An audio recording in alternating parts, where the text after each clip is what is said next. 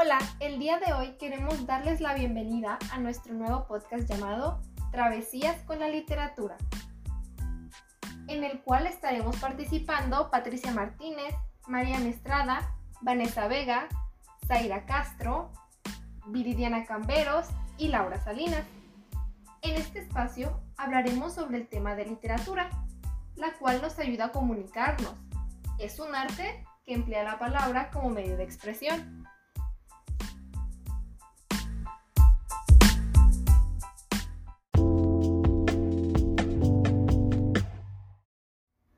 Cree que la literatura infantil solo aparecerá cuando obras literarias para adultos sean adaptadas y adaptadas para niños.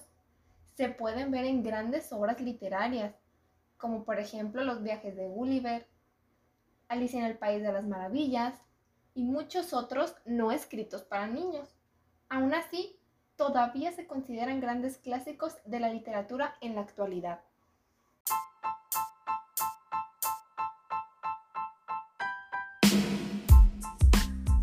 En el capítulo del día de hoy hablaremos sobre historias lectoras, pero estas historias lectoras serán dos en específico y nos las relatarán nuestras compañeras Patricia Martínez y Zaira Castro.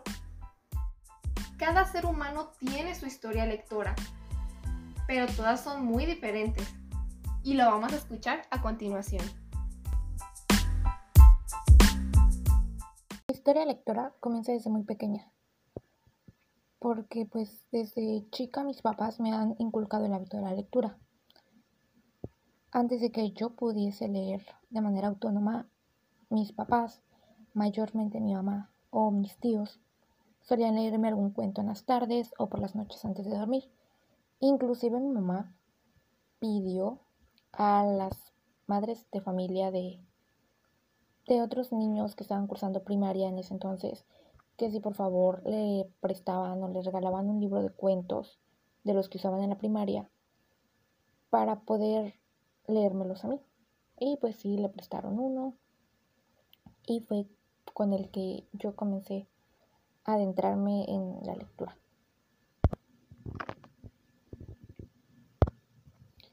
Ya una vez que yo aprendí a leer, mis papás comenzaron a comprarme cuentos, para que yo pues me entretuviera leyéndolos y practicando mi lectura. Eh, pues entre algunos de los cuentos que me regalaron, que recuerdo, estaban el de La Sirenita, Pulgarcita, La Bella Durmiente, Los Tres Cochinitos, Caperucita Roja. Y pues ya cuando ingresé a, a la primaria,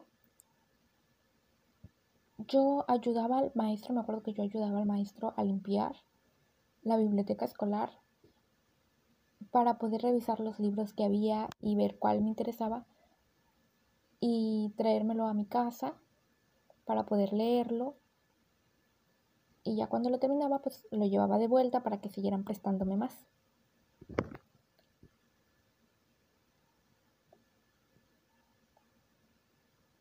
Ya conforme fui creciendo, ya en secundaria, preparatoria, pues fui cambiando los cuentos. Obviamente sigo leyéndolos porque me gusta.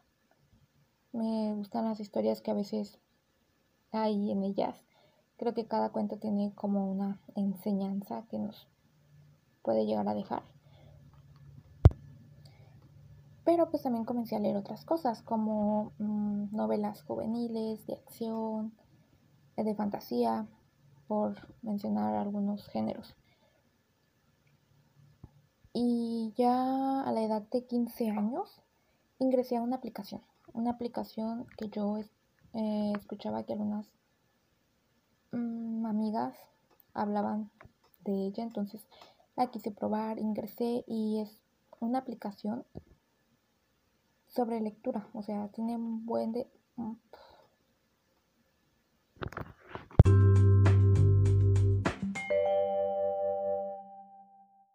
Ya cuando cumplí 15 años, eh, por medio de algunas personas descubrí una aplicación que es donde hay muchas historias gratuitas, o sea, puedes leer de manera gratuita y tiene diferentes tipos de géneros para pues diferentes tipos de personas. Que a ti te gusta el terror, pues encuentras historias de terror, que te gusta la fantasía, encuentras fantasía, la acción, encuentras acción, o sea, hay de diferentes, diferentes géneros.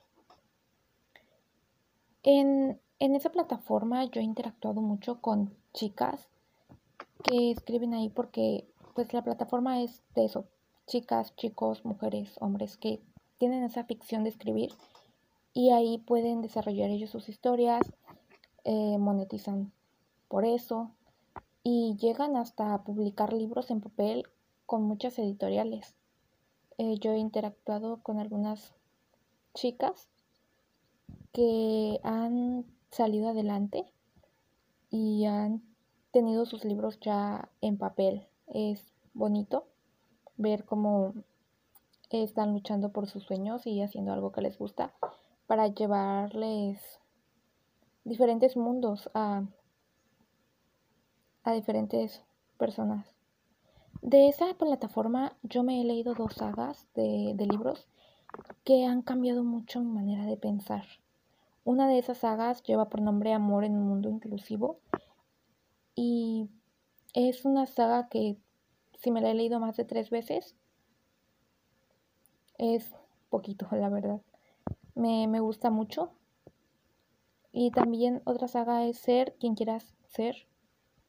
Son libros que te cambian como la manera de pensar, que te dicen, ah, yo estaba mal en este razonamiento la, verdad es que las cosas tendrían que ser así y te, te cambian la manera de ver el mundo, te hacen reflexionar. Y actualmente eh, leo libros en físico, libros de esa plataforma, algunos que eh, encuentro por digital que no puedo obtener de manera física pero pues leyendo hasta el momento.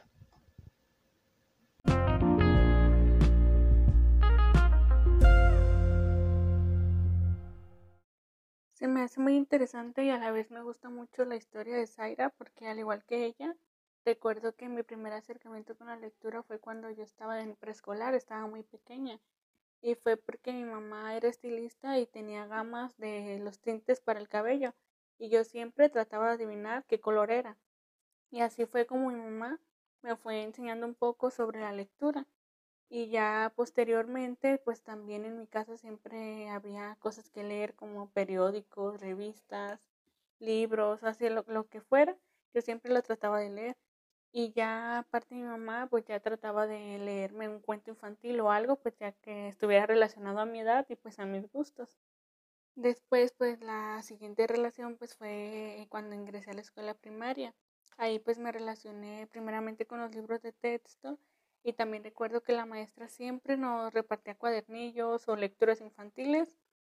Además que nos ponía pues ya a leer en grupo, a compartir pues lo que leíamos o veíamos en casa. Y muchas veces pues a mí me llamaba mucho la atención los textos o así pues de otros grados que se encontraban en la biblioteca y también pues me prestaban los libros, pero era así como que yo no, no leía todavía muy fluido, pero pues iba tratando de, de pues leer ya las palabras que comprendía. Pero al contrario de mi compañera Zaira, siento que aunque en mi casa siempre había lecturas y mi mamá me leía todo eso, no se desarrolló un hábito 100% lector y hasta la fecha, o sea, es como que sí leo, pero no igual que ella, que está en un grupo y pues qué padre, ¿no? Que, que puedan compartir todas esas experiencias. Ah, en estas alturas sí leo, pero es muy poco. Y lo que leo, pues muchas veces no está relacionado igual en lo que me gusta, a veces no me doy el tiempo. Y pues por esta razón siento que mi compañera, pues qué bueno que, que esté aprovechando pues la lectura y todos los recursos que tenemos a nuestro alcance.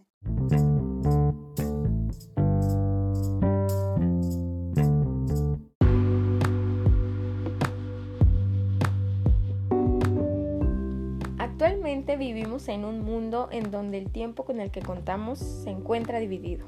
Y para muchos de nosotros es oro, por las miles de ocupaciones o cosas que tenemos que hacer. Llamémoslo trabajo, salidas, los hijos, el estudio y muchas situaciones más donde el momento para leer es escaso. Sin embargo, olvidamos que la lectura es fundamental para el desarrollo y crecimiento personal y social de todo individuo.